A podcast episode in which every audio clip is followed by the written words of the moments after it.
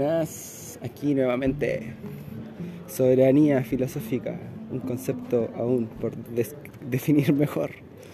Eh, pero que en resumen ha, sido hasta ahora, eh, han sido grabaciones espontáneas en cualquier espacio y cualquier tiempo. Bueno, estoy acá en la Universidad de Concepción, en la bellísima Universidad de Concepción. Eh, y bueno, me ha interpelado, como se dice, en algunas partes.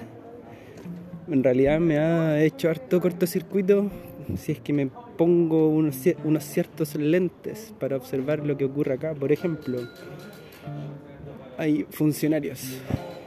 Una universidad que tiene, que tiene funcionarios, ¿cierto? Siendo que la universidad en su origen no tenía funcionarios.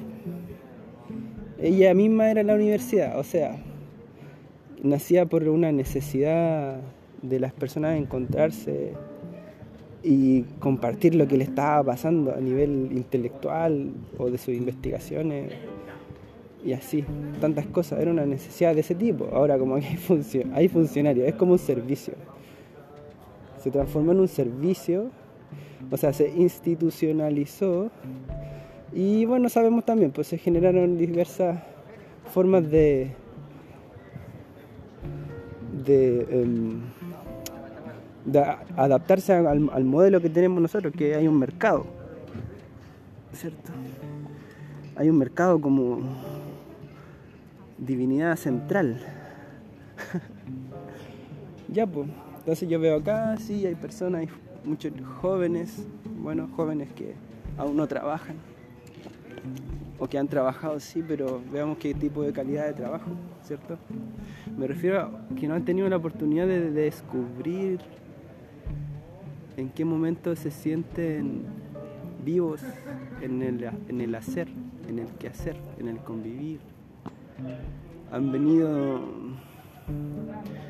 viviendo siempre en una carencia, y que tratan de llenar con esto acá. Es súper fácil venderle algo así a alguien, pues, si finalmente hay una alta demanda. y, no, y no ha sido. No ha estado.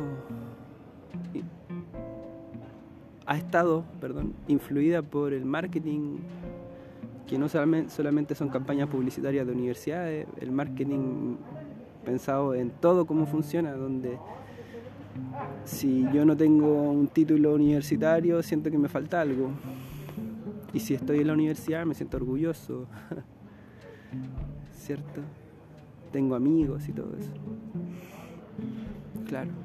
Entonces, hay una, de hecho, un marketing que en un principio fue también distinto. Hoy día es como se utiliza una parte, un tema psicológico de carencia y antes también, claro. Sin embargo, esta carencia antigua era carencia de conocimiento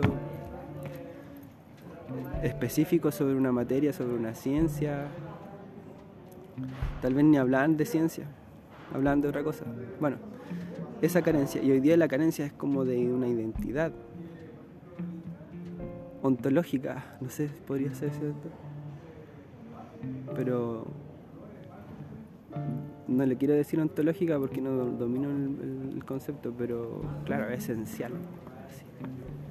Una identidad de qué, de qué soy, ¿cierto? O sea, estoy observando solamente ese y divagando también para, para compartir este, este podcast que es mucho más para mí, pero que creo, que, que me importa que otras personas se atrevan si es que, lo, si es que les nace. Yo les ayudo. Eso, después de ese paréntesis, así es. Estoy en la Universidad de Concepción, bella, hablé con una señora de también muy amorosa, observé el, nexo emocional que tiene ella con, con la universidad, me recomendaba que me inscribiera desde el 27 de julio, parten las visitas al campanil, que es como una torre, y, que ella desde niña no la conocía.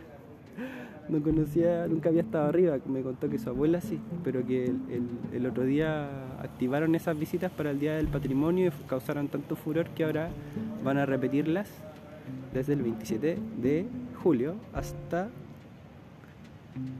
eh, o 27 de agosto, perdón. 27 de agosto hasta diciembre. Ahí se van a estar repitiendo estas visitas. Yo me lo anoté eh, por si acaso. La noté ella muy emocionada. Pero claro, la, la razón de por qué estaba emocionada era porque decía que siempre pasaba por ahí y se preguntaba cómo sería estar allá arriba.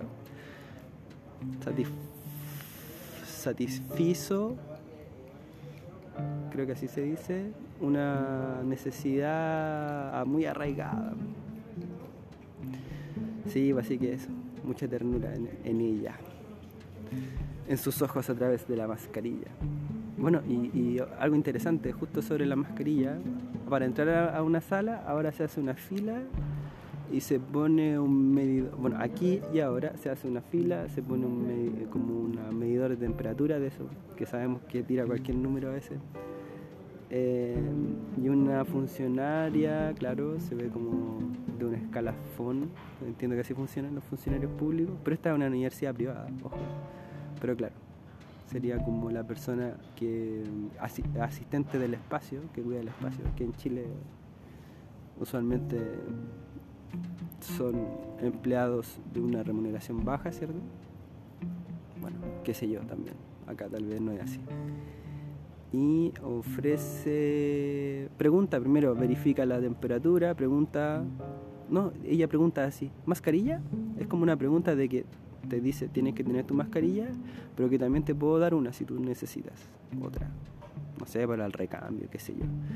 Entonces, pasó eso y yo dije que es como raro, algo me estaba pasando porque yo me acuerdo que la que de lo que me enseñaban de la universidad, de lo más grabado fue que las personas a veces, a veces recorrían, no sé, 5.000 kilómetros para llegar a la universidad así.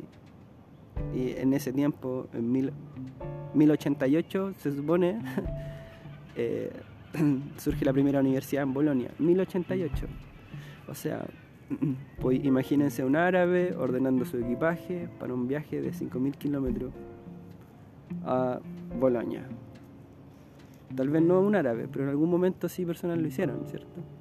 Ahora, que venga alguien se toma un bus, se baje de la universidad, camina a su sala con la energía que se ve que viene, así viene medio dormido. Y se. Y como que la universidad le agradece así, eh, ofreciéndole todo lo que en realidad debiese tener. Bueno, ahora, eso me surgió. Yo no sé qué le pasa a las personas, porque yo creo que también estaría desganado si es que quiero ir a estudiar y me ponen una fila y me tengo que poner una mascarilla, que paja, ¿cierto? También pues, ok, ok, ok, ok. Por ahí va, por ahí fue. Si tienen una réplica, ya compartió esta idea con más personas. Veo que sí les interesa. Un bloqueo es lo, es lo que nos decimos a nosotros mismos que mismas también. que, que no, que es muy difícil. Bueno, hicimos la prueba y es como apretar, no sé. Yo diría que, en cinco clics puedes hacer tu podcast completo. Desde grabar hasta publicar. Igualmente, clics o touch, ¿cierto? Como botoncitos, pero igual tenéis que ponerle el nombre y la descripción del podcast.